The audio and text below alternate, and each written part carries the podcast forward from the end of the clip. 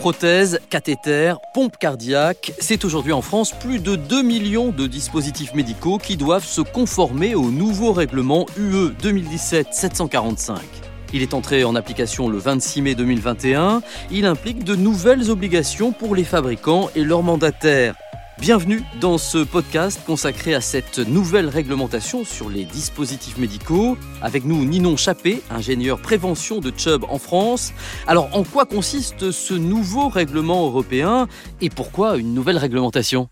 Eh bien, depuis quelques années, le secteur des dispositifs médicaux a dû faire face à plusieurs scandales extrêmement médiatisés. Alors, à titre d'exemple, on peut citer l'affaire des prothèses mammaires PIP, ainsi que le scandale des prothèses de hanches à frottement métallique, donc métal sur métal. Tous ces scandales ont montré un certain manque de rigueur dans les contrôles de certains organismes notifiés. Et ce nouveau règlement a donc été créé dans un souci de renforcement de la sécurité et de la fiabilité des produits. Et enfin aussi dans un souci d'harmonisation des règles mises sur le marché d'un dispositif médical au sein de l'Union européenne. Contrairement aux anciennes directives, cette réglementation est directement applicable au sein des pays membres. Elle va avoir des impacts conséquents en matière d'obligations pour les opérateurs économiques du secteur, et particulièrement pour les fabricants, les mandataires, les importateurs et, bien évidemment, les distributeurs. Plus concrètement, quel est le but de cette réglementation unifiée? Elle va renforcer considérablement les prérequis nécessaires à l'obtention du marquage CE, ainsi que les outils de traçabilité et de transparence vis-à-vis de ces dispositifs médicaux. Plus concrètement, ce règlement va augmenter les exigences en ce qui concerne le niveau de démonstration du rapport bénéfice-risque du dispositif médical, renforcer la transparence, la traçabilité et la surveillance après commercialisation des dispositifs médicaux, et puis enfin définir clairement les rôles, obligations et bien évidemment responsabilités des différents acteurs du secteur, dont les organismes notifiés. Mais par rapport aux directives précédentes, quels sont les principaux changements? Je ne vous cache pas que la liste est longue. Parmi les changements les plus notables, on peut en citer quatre. Tout d'abord, une modification importante des procédures d'évaluation de la conformité d'un dispositif médical, surtout des procédures d'évaluation clinique pour toutes les catégories de produits pour les plus innovants, ils doivent mettre en place des investigations cliniques pour tous les dispositifs médicaux de classe 3. Ils correspondent aux plus invasifs implantés dans le corps humain comme les prothèses de la hanche. Le deuxième changement, c'est le renforcement de la surveillance post-commercialisation.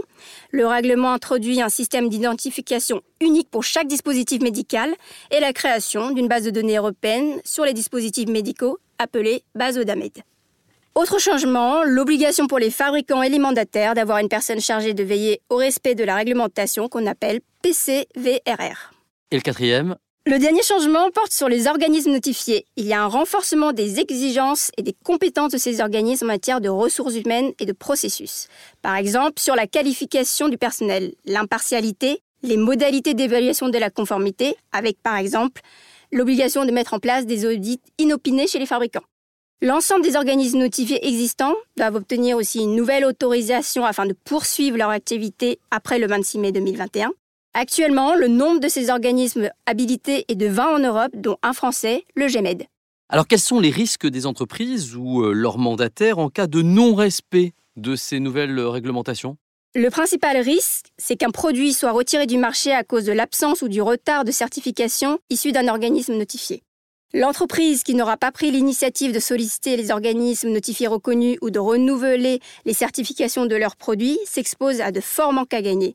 Ça peut aller jusqu'à la suspension de mise sur le marché sur certains produits phares et donc avoir un impact financier non négligeable. Pour un mandataire européen qui représente les fabricants hors Union européenne, il faut aussi rappeler que leur responsabilité est renforcée par la nouvelle réglementation. Cette notion de responsabilité, elle est nouvelle? Non, elle existait déjà auparavant. Mais désormais, même s'il y a une personne chargée de la conformité, le mandataire porte la responsabilité en cas de problème d'un produit qu'il implante sur un marché, au même titre que le fabricant. Il leur faut donc faire attention à ce qu'ils comprennent bien toutes les implications que cela a d'un point de vue assurance et responsabilité lorsqu'ils acceptent d'être mandataire social d'un fabricant étranger. Alors avec ce nouveau règlement, quels sont les changements ou actions à accomplir pour euh, les fabricants et leurs mandataires? Le règlement a inséré de nouveaux prérequis. D'abord, le recrutement d'une personne responsable de la conformité. le recours à un organisme notifié officiel pour l'évaluation de la conformité d'un dispositif médical avant sa mise sur le marché, et surtout la nécessité de mettre en place des garanties suffisantes. C'est-à-dire? Ça veut dire que le fabricant ou son mandataire doit, avec son courtier et son assureur, déterminer quel pourrait être leur montant de garantie suffisant au regard des risques qui pèsent sur leur responsabilité. Pour cela, il y a plusieurs paramètres à prendre en compte sur lesquels nous, en tant qu'assureurs, pouvons les aider. Ce sont la typologie du risque, est-ce un dispositif de classe 3 Est-ce un dispositif invasif Les dommages les plus probables ou les plus graves qui pourraient avoir lieu Ou encore le chiffre d'affaires de l'entreprise. Ces paramètres vont déterminer si le montant de la garantie responsabilité civile qui est souscrite est suffisant ou pas. Quels sont les points forts de Chubb pour accompagner les entreprises? Chubb a trois points forts. L'adaptabilité, le conseil et l'accompagnement, et notre service indemnisation. L'adaptabilité, car notre solution a été préparée longtemps avant la mise en place de la nouvelle réglementation et couvre tout, y compris les personnes nommées responsables de la conformité.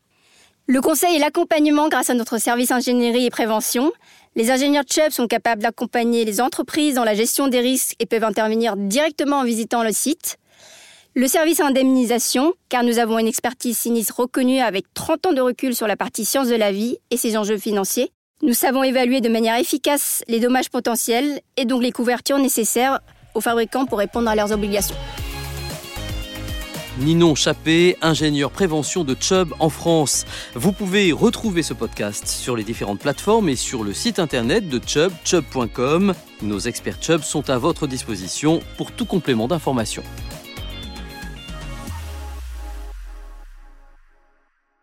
Ce podcast vous a été présenté par Chubb European Group SE, entreprise régie par le Code des assurances, située Tour Carpe Diem à Courbevoie, immatriculée au RCS de Nanterre sous le numéro 450 327 374.